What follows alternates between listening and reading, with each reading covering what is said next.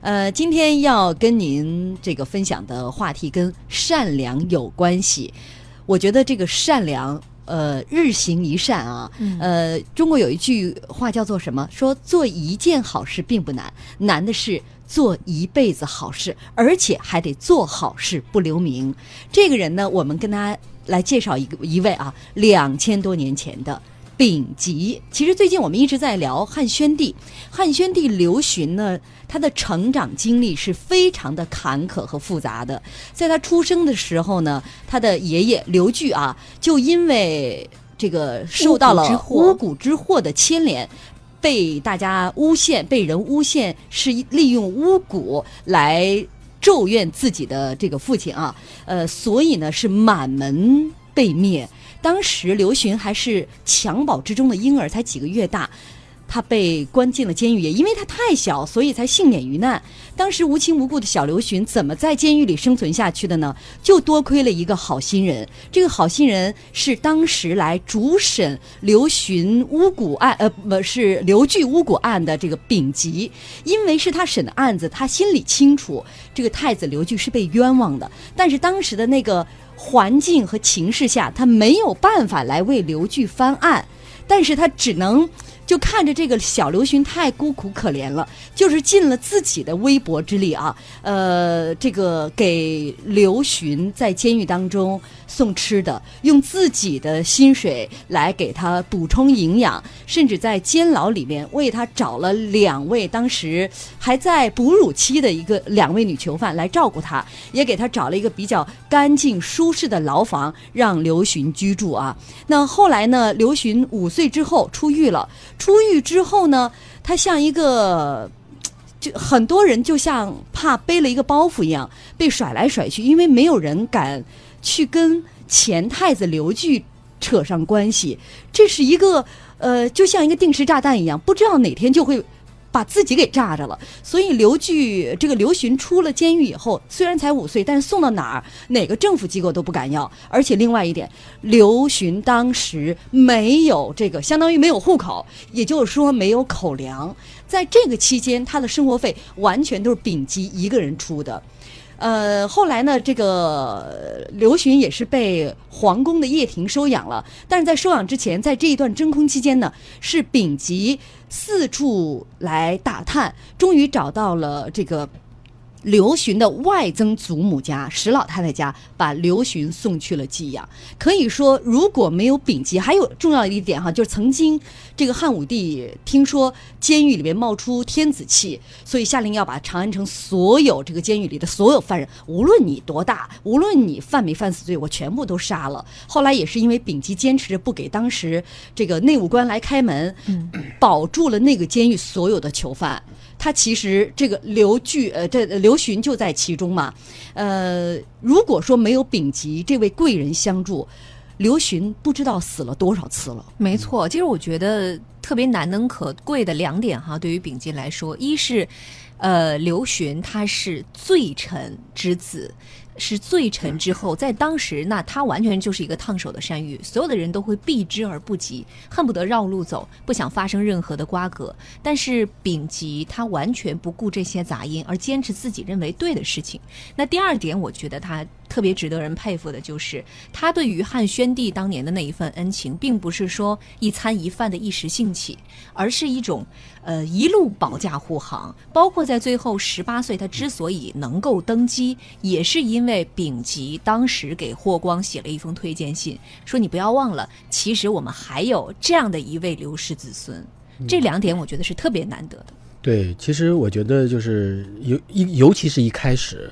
他可能要冒的是杀头之罪。嗯，当这个汉武帝说他要把所有的这些监狱当中的大大小小的犯人全部杀掉的时候，你能够站出来为一个不相干的人去请命，而且去保护他，这个真的就是一个对每一个人的道德感来说，对每一个人的良心都是一个拷问。所以，我我就说，其实，在历史上有很多类似这样的人。你反过来想，就像我们说何凤山，当所有的人都在迫害犹太人的时候，他坐在大使馆里看到这个场景的时候，他就开始签发给他们的护照，给他们的护照签发加注。当时欧洲没有任何一个国家给犹太人去签发这个对，因为呃护照。因为作为一个大使馆的工作人员，他们明明确的知道这个意味着什么，对德当时的德国意味着什么，对犹太人意味着什么。所以我就说，能够秉持自己的道德良心，能够有这样的一份善念，我觉得这样的人往往心里面是有几个一个东西的。第一个就是他知道。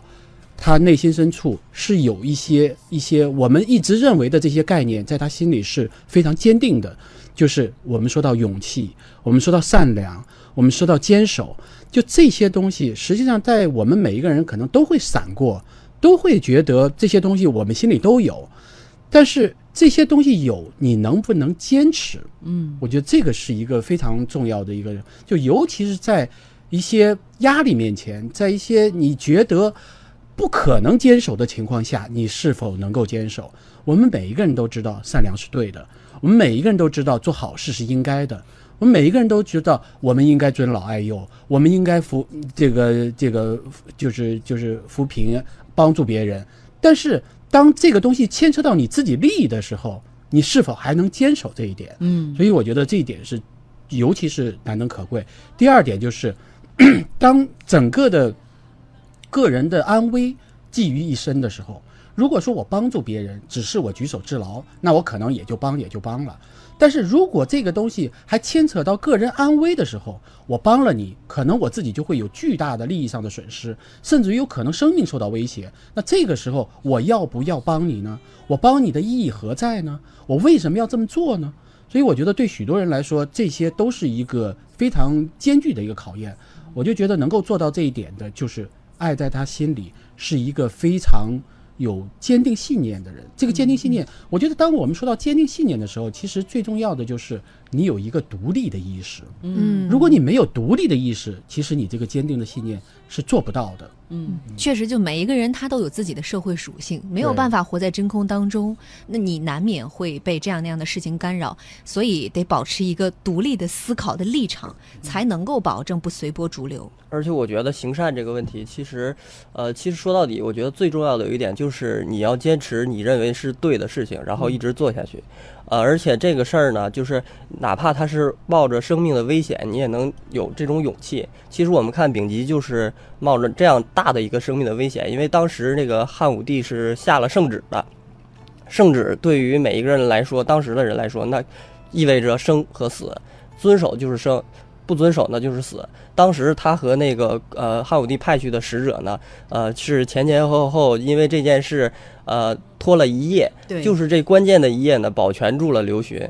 呃，然后呢，后来呃，我们也知道，其实丙吉就是呃给刘询是一路保驾护航，直到他后来担任这个御史大夫，然后担任这个丞相，他都没有再提这件事儿。其实我觉得这个对于一个人来讲，嗯，行善还能不说，而且是一直都没说。而且人家是发自内心，要知道这个真的是发自内心的，一般人是做不到的。我们曾经讲过，刘询说，呃，虽然他是这个在成长历程当中经历特别坎坷，但是他的性格并没有走向偏执，对，就是因为在他非常重要的这些关口关卡，他都遇到了呃非常善良的这些贵人的相助。我相信丙吉的很多的做法。尽管他可能长大之后记得不太清楚了，但是让他感受到善的力量，就人间自然就是在那样的一个环境当中，还有人去关心他。对，呃，我前两天看一个故事啊，就是尚小云，著名的这个京剧大师。那在这个很动荡的一段岁月当中，他是被关到了牛棚里面，他和他的夫人特别难熬，总是被批斗。就是在这样的状况下，他后来他徒弟来看他，他说：“师傅你怎么扛过来的？”他说：“我就在牛棚里的时候，每天挨批斗的时候，就有一个人戴着口罩，呃，把自己捂得严严实实的，呃，从窗口就突然就给我们扔过来一个烧饼夹肉，时就时常会这么做，然后会然后就说一句他京剧当中的一个唱词，嗯就类似于呃还是坚持住的这个含义嘛。当时尚小云就觉得，哟，再苦的事情。”你一个陌生人在这样的环境下能表达出这样的一种一种行动来，他就觉得我怎么样我也要扛过去。嗯，所以这就是一个人的一个善举对另外的一个人的一个冲击力。它不仅仅是说那个烧饼夹肉让他有一段时间让他果腹，有了这个身体的能量，更重要的是精神上的力量。我觉得刘询可能在生长过程当中，在他成长过程当中，很重要的几位是有着善念、有着善举的人，给他这种正能量的输入是非常关键的。嗯，所以其实这么看来，刘询虽然他的童年是凄苦的，是坎坷的，但是从人格的塑造上讲，他又是非常幸运的。嗯，好了，我们稍微休息一下啊，记住今天微信公众平台回复的关键词是善良，相应的福利是充满有限想象空间的即开型中国体育彩票，面值五十元。九点三十分到九点四十分，还是那些年的摇红包时间。那所有福利参与的前提是要关注我们的公众账号，微信公众平台，您搜索“那些年”，找到我们，并且关注我们就可以了。依然在路上，你说我是你的摆渡人，让你找回曾经的温存。从被忽略、被遗忘、被捉弄的世界，找回一切。你说我是你的摆渡人，让你学会面对爱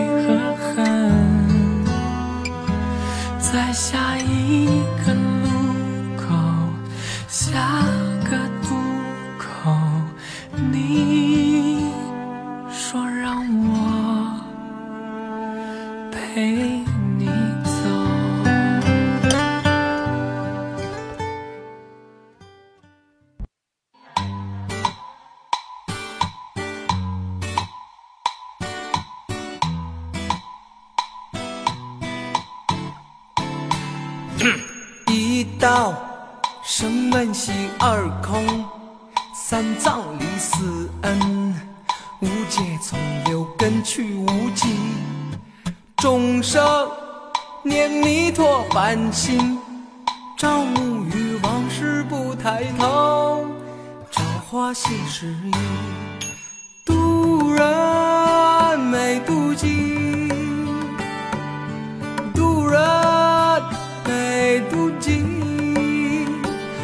去放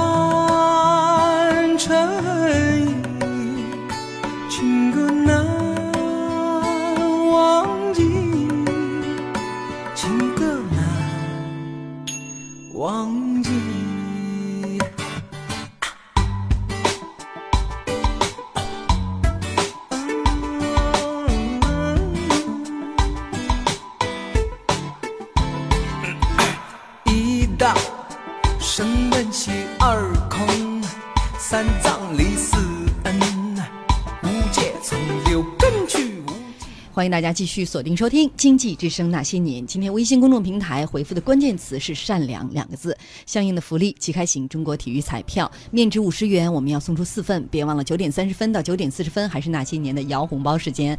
但是参与的前提是要关注我们的公众账号啊，微信公众平台搜索“那些年”，找到我们并且关注我们就可以了。刚刚我们说到了哈，对于这个汉宣帝刘询来说，丙吉应该是他的救命恩人，恩重如山呢。但是啊。也可以想象，一个成年人对于自己五岁左右的记忆基本上是空白的。没错，所以说这个事情其实就这么过去了。那直到有一个女人的出现，改变了这一幕。这个女人呢，叫做泽，叫是宫婢责。什么呢？就是过去呢，呃，罪犯啊，这个因为犯罪被判作奴隶的啊，男称官奴，女称官婢啊。也就是说，这是一个罪犯。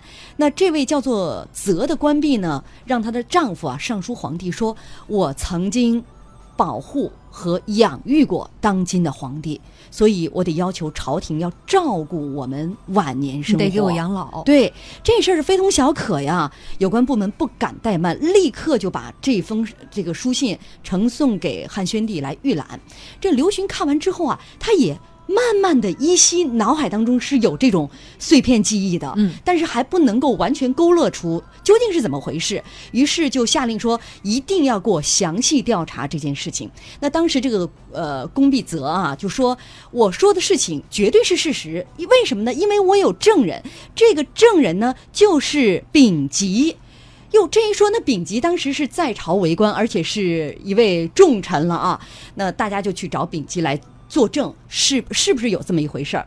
丙吉出面一眼就认出了这个泽，而且呢，他这个他当时就说了一番话哈，呃，把当时这个皇帝刘询在狱中的情况是和盘托出。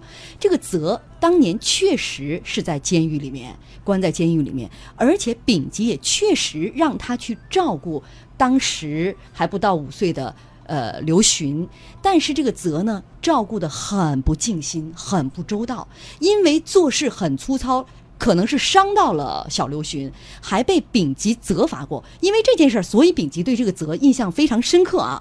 那对于这个多年以后这试图来邀功的泽，呃，丙吉就说了：“说抚育皇上，你有什么功劳啊？嗯如果要论功劳的话，也应该是郭征卿和胡祖他们两个人才对皇上有功。这两个人就是当时丙吉在监狱当中找到的两位哺乳呃这个刘询的女囚犯。嗯，但是这个事情呢，已经过去这么多年了啊。刘询听完之后是又震惊。啊，又高兴啊！让他没有想到的是，丙吉竟然对自己恩重如山，但是从来没有提过一个字儿。而且这事情过去了这么多年，朝野上下也没有任何人知道丙吉对皇上当今的皇上竟然有如此大恩。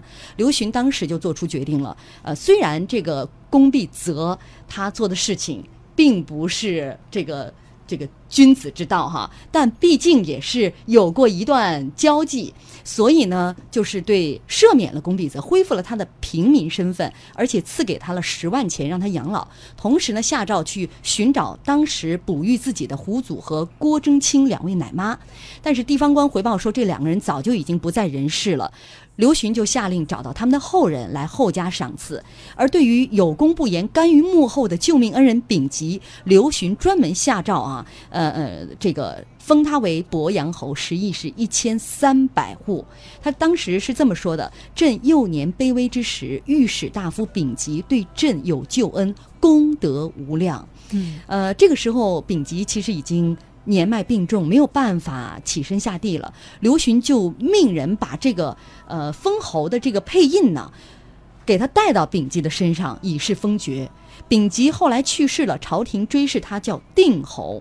史书当中记载说，汉宣帝中兴汉朝，丙吉魏相最有声誉。嗯，应该说，呃，丙吉啊，用他自己的忠诚、善念永留史册。所以，其实这个故事到这儿，我们会觉得历史呈现了他很慈悲的一面，就是昔日的重恩终于得以回报。但是，我们细细想来，今天再提到丙吉的时候，包括刚刚贾涵也提到了，让我们特别动容的一点就是，他真的是发自内心的，我不求回报。如果不是有这样的一个宫必泽出现的话，很可能这一件事情就此就封尘在了历史当中。他自己不提，也没有人提。看到一句话，我觉得形容他特别准确，就是给人恩惠不起一念，恩重如山，无求长报。这一点实在是太难了，施恩不言真君子太难了。嗯，实际上我们当我们再反过来看何凤山的那段历史的时候，也是如此。其实他当时给了犹太人这么多的签证，让他们逃脱出德国当时的这些魔爪之后，他其实一直也没说。那反过头来，我们可能会想说，何凤山之所以后来没说，可能是迫于压力，因为毕竟当时如果说了，可能会有很多的这个呃对他不利利的一面，所以他不说呢，也有可能现实的考虑。但反过来，真的来看到丙吉的这样一个做法的时候，你会发现，如果丙吉说了，他可能会早一点获得更多的恩惠，毕竟是当今的皇上，嗯，他这么样的。不仅仅是保护了他，而是救了他，而是使他真正的登上了皇位。如果他要早一点说，他获得的高官厚禄可能会更多。他能够坚守自己的这样的一个善念，而不去说，不去去宣扬这一点，我觉得对于一个人来说真的是很难很难做到的。嗯，因为因为就是我可以去做，我可以做好事没问题，但是我做了好事，面对一个更大的一个利益。我也许做的时候我会付出很多的代价，但是当我做完了，当这个代价已经消失不见了，只有利益在你面前的时候，你依然能够拒绝。这个对一个人来说，我觉得只有你，第一是你是一个非常有坚定信念的、有坚定信念的人，才能够知道我做什么和不做什么是自有评判的。嗯，这样的你才能够说我去坦然的去做这件事儿，以及坦然的面对可能。给我的利益，而我不去索取。第二一个就是，我真的是相信是有回报的。其实这个回报不是现世的回报，也不是说我能从皇上得到一些真这样的回报，而是我内心的回报。这种完全出于自己信念的这样一个东西，才能够支撑人做出一些超出常规的事情。如果心里没有信念，我觉得你肯定会做出大家都能做的、大家都能想到的事情。大家可能听过很多这样这样的例子啊，就是有一个收破烂的一个大爷，他为了资助几个大学生，用自己收破烂的钱全部都捐出来。就这个是一个你可能很难做到，并且做完了之后，你很难说我能保守秘密到一直到我临终而才能够把这个秘密说出来。所以我觉得很多人真的能够做到这一点的，他的内心一定是有非常坚定的信念在支撑着他。他的这个善已经突破了一般的我们对善的一个界定，是到了一个大善，甚至是淡泊这一切的这种境界了。而且啊，我觉得这个丙吉其实啊还是比较幸运的啊，因为他后来啊就是汉宣帝也知道了他的这个抚养他的事迹，然后后来他也得了善终。我突然想起了一个故事啊，就是那个呃在东晋的时候，呃这个故事涉及主人公就是这个东晋的开国功臣王导，呃他的兄弟当时那个背背叛了朝廷，然后起兵呃要和朝廷对抗，然后当时呢这个王导呢就。呃，非常的害怕，他怕自己受到牵连，于是就去宫廷里向皇帝谢罪，然后跪在这个宫门外。而当时呢，有一位大臣，呃，叫这个周乙，呃，他呢正好进宫，完了路过这个，看见王导呢，王导就过去求他说：“我全家的性命都在你身上了。”然后当时呢，周乙什么都没说，直接进宫了。但是呢，他进宫之后呢，就跟啊那个进呃晋呃就跟晋元帝讲说这个。呃，王导这个人是非常忠君爱国的，而且就是为人也不错，你千万不能杀他。然后呢，后来他出来之后呢，也没有理这个王导。后来回去呢，他又写了一封奏折，完也是陈述说王导这个人特别好，然后对国家也非常有有用。然后呢，劝皇帝不要杀了他。后来呢，这个事儿王导他不知道。后来王敦他的这个起兵成功了，杀进了建康，然后呢，把这个大臣们都抓了起来。当时呢，就想要利用这个周乙的这个声望，完了，呃，让他当当官。完了，他就问王导说：“这个，呃，我这个让周乙当当这个御史大夫，你觉得行不行？”然后王导没说话。完了，王王那个王敦又又说：“我让他这个当这个仆射，行不行？”啊，王导也没说话。后来说：“那我干脆把他杀了。”啊，王导也没说话。结果后来就真的把他杀了。周乙呢，就是到临死的时候，他也没提说，我其实当时就帮了你兄弟一把，我救了他的性命，他因此没有被皇帝杀死。后来呢，是王导在搜搜看这个原来的一个奏奏折的时候呢，发现原来当时周乙是帮了他的大忙，行了大善的。通过这个事儿，其实我们也能看出来，就是行善真的是，即使有生命的危险，他也有行善而不言的真君子。嗯，就是对于他来说，这件事并没有必然的因果关系。